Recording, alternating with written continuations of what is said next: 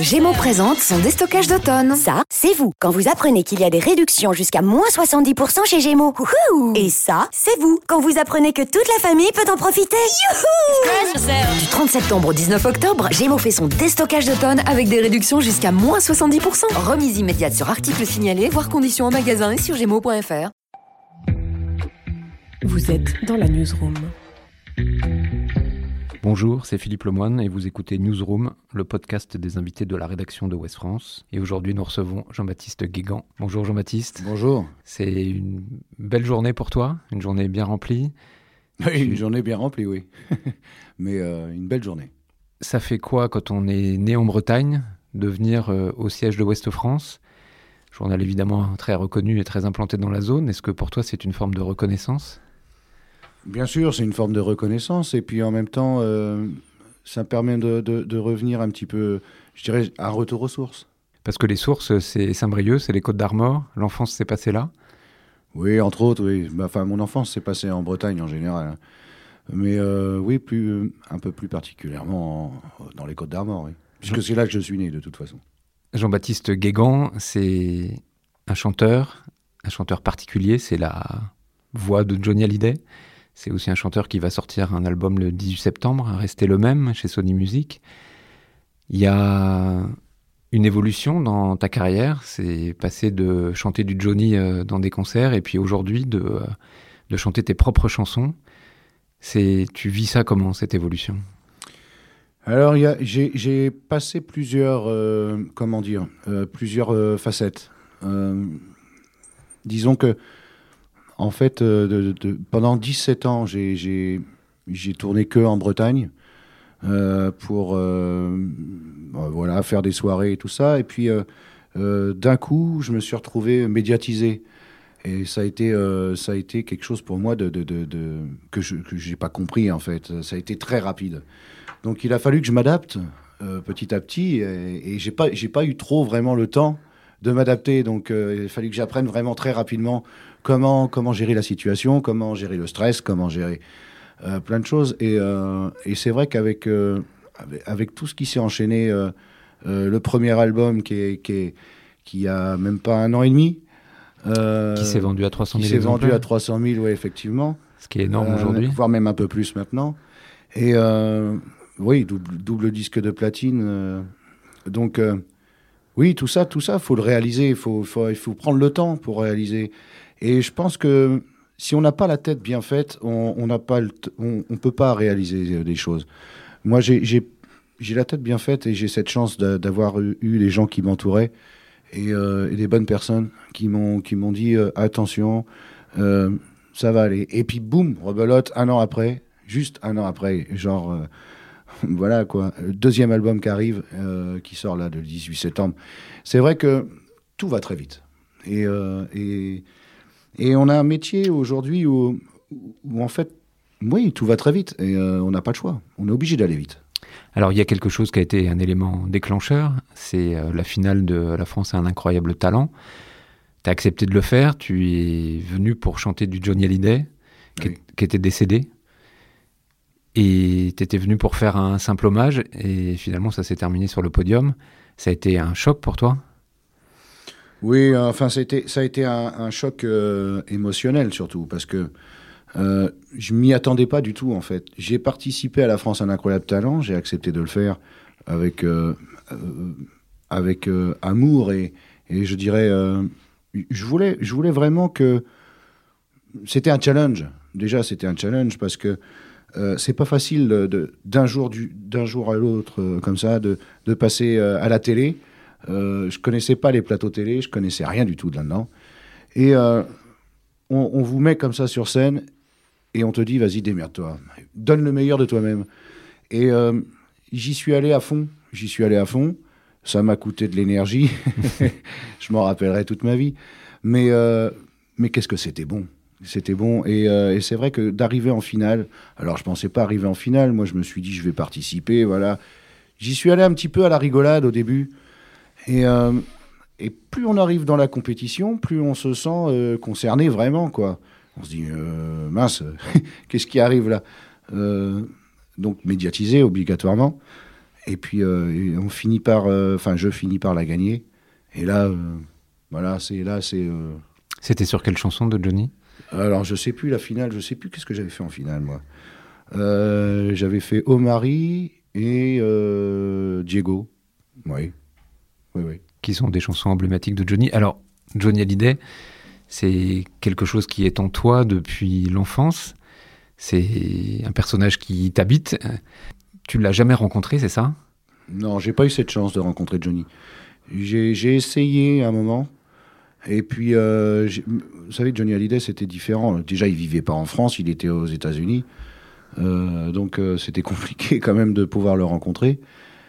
Quand il venait en France, c'était pour faire des spectacles. Hum, voilà, non, après, il repartait aussitôt. Donc, c'était assez spécial.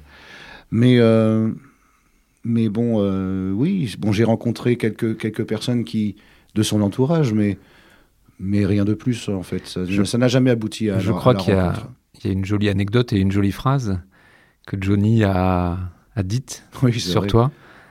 Oui, oui, c'est vrai que euh, Pierre Billon, euh, qui est un homme que je, que je connais très bien, euh, voilà, qui était un ami, un grand ami à Johnny Hallyday, qui, a, qui a parlé de moi à Johnny justement, et, et Johnny, enfin, il m'a fait écouter à, à Johnny. Et Johnny aurait dit euh, de. Enfin, il a dit de moi que j'étais de loin le plus près. Alors j'ai trouvé ça fabuleux. Euh, quand Pierre Billon m'a raconté ça, c'était, c'était vraiment énorme. C'est presque un titre de chanson? Ça pourrait, ça pourrait, oui. Alors l'album, il s'appelle Rester le même. Est-ce que toi, tu as le sentiment avec tout ça que tu restes le même? On parlait des, de la tête bien, faite. Tu as le sentiment que tu as les pieds sur terre encore? Mais il faut garder les pieds sur terre. Je veux dire, euh, je suis chanteur, je suis pas chirurgien, j'ai pas sauvé des vies. Je fais euh, plaisir aux gens. Voilà. Euh, et si je peux donner du bonheur au maximum, moi, ça, ça me rend heureux. Mais rester les pieds sur terre, mais oui, bien sûr. Et ça, ça c'est ma devise. Je sais d'où je viens, j'oublie pas d'où je viens. Voilà. Il y a une rencontre magique pour toi, qui est celle de Michel Mallory. Ah oui compositeur de Johnny Hallyday, qui a dû faire plus de 100 chansons pour lui. Oui, 140, oui. 140. Oui, à peu près.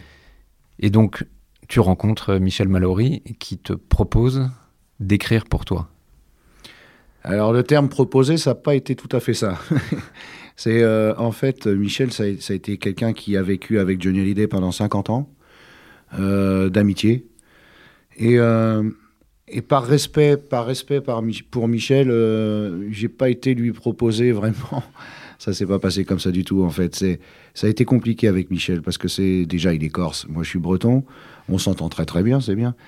Mais mais euh, il fallait il fallait le comment dire, il a fallu le tanner quand même pour pour lui dire que j'étais pas un usurpateur et que je ne serais je ne serais jamais ça et que tout, tout ce qui est fait chez moi est fait avec le cœur et naturel. Je crois qu'au début, en fait, il voulait pas euh, entendre parler ni de sosie physique, il voulait plus. Mais non, parce que déjà, il avait du mal à se sortir de, euh, je dirais, de, de, de, la mort de Johnny Hallyday. Donc, euh, ça a été compliqué et, et je pense que j'ai participé à, ce qu'il puisse faire son deuil. Donc, on a travaillé ensemble. Il a fallu qu'on discute ensemble de. Déjà, j'ai parlé de lui parce qu'on n'a pas parlé que de Johnny Hallyday. J'ai parlé aussi de, sa carrière à Michel, que je connais très très bien. Euh, enfin, il s'est passé une alchimie entre nous. Il y, a, eu quelque chose. Il y a eu quelque chose qui ne s'explique pas. Euh, vous savez, quand on fait des rencontres, euh, voilà, avec des gens, c'est un petit peu comme un coup de foudre. Et nous, artistiquement, on a eu le coup de foudre. Voilà, et ça s'est passé comme ça avec Michel, et, et ça continue. Je, vois, je le vois régulièrement, et, et on s'appelle, et tous les jours même. et donc, quand tu chantes ces chansons, notamment toute la musique que j'aime. C'est, tu penses à lui, tu penses à Johnny, tu. Est-ce que non, je pense pas à Johnny Hallyday, pas forcément. Euh, quand je rentre en studio d'enregistrement et que je vais enregistrer les chansons, je pense pas à Johnny Hallyday. Il y a, il y a quelque chose, il y a, il y a quelque chose qui s'explique pas. Je sais qu'il y a quelqu'un, comme, comme, comme quelqu'un qui veille sur moi quand je chante. Euh, c'est mystique, hein, tout ça. mais euh, non, non, mais c'est vrai. Et, et, Michel et moi, c'est vrai qu'on s'est regardé plusieurs fois quand, quand je chantais, euh, on a été obligé de sortir du studio d'enregistrement parce que parce qu'on avait gros la patate quoi. Surtout Michel. Euh, donc il me dit euh, mais comment tu fais pour euh, pour mettre, je dirais, ta patte comme ça Et il me dit j'ai l'impression de voir Jojo. Je l'entends, je, voilà, mais je lui dis mais j'y peux rien. Je, le fais naturellement. Je voilà, je le fais avec mon cœur, avec mon âme. Voilà, c'est tout, c'est tout ce que je peux dire. Après, je peux pas expliquer ce qui est inexplicable. Avant l'épisode du Covid, il y a eu 80 dates, 80 tournées qui sont terminées dans des très grandes salles, des Zéniths ou Mm. Liberté à Rennes. Euh, le Covid est passé par là. Quels sont les projets euh, Alors les projets pour l'avenir, Mhm. euh, bah, ça, euh, je suis pas forcément au courant. Je suis un petit peu comme vous. ouais, on est je suis un peu dans la panade aussi là-dedans. Ah. J'attends, j'attends les, les- j'attends les ordres. J'attends. Là, je, je, je vais voir. On est en train, on est en pourparlers, comme je dirais. Je sais pas. Je sais pas. Je, pense que un peu comme tous les artistes, je sais que, je sais que euh, M. Pokora, Pascal Obispo et, et d'autres, euh, Alain Souchon et, et bien d'autres, euh, voilà, qui, qui ont reporté ça, leur tournée à 2021. Donc, euh, on, attend, on verra bien. Moi, je, je, je suis comme eux. J'attends. Est-ce que quand tu es sur scène, tu es presque un autre? Est-ce que tu as ce sentiment-là de te, j'allais pas dire de se transfigurer parce que ça va être encore un peu trop mystique, mais est-ce que tu as ce sentiment-là? Est-ce qu'il y a quelque chose qui se passe quand tu montes sur scène? Mais alors moi, j'ai euh, j'ai une sensation que plus rien ne peut m'arriver quand je monte sur la scène. C'est-à-dire, je peux être malade euh, un quart d'heure avant ou même euh, une heure avant, enfin peu importe. Je peux avoir toutes les maladies du monde. Je monte sur la scène, j'ai plus rien. Je suis anesthésié. non, c'est vrai. C'est une- thérapie la scène. Et le public aussi d'ailleurs. Parce que quand, on donne aux- gens, et les gens vous redonnent en retour, euh, je veux dire, il, il y a quelque chose de très fort qui se passe et euh, on oublie tout. Alors là, on n'est pas sur une scène, mais il va y avoir des auditeurs. Est-ce que tu pourrais nous chanter quelque chose comme Je te promets, par exemple Quelques notes Vous voulez, je te promets. ouais, qu'on l'entende Alors, euh, j'ai pas la tonalité, mais enfin, je vais la trouver. ouais, voilà. Parce que j'ai pas l'oreille absolue, mais j'ai un, un petit. Voilà. Je te promets le sel au baiser de ma bouche. Je te promets le miel à ma main qui te touche. Je te promets le ciel au-dessus de ta couche. Des fleurs et des dentelles pour que tes nuits soient douces. Je te promets la clé, les secrets de mon âme. Je te promets la vie de mes rires à mes larmes. Je te promets le feu à la place des armes. Plus jamais des adieux, rien que des au revoir. J'y crois comme à la terre, j'y crois comme au soleil. Enfin, voilà, Merci beaucoup, merci beaucoup. C'était un joli moment. Merci Jean-Baptiste. c'est moi qui vous remercie. Newsroom.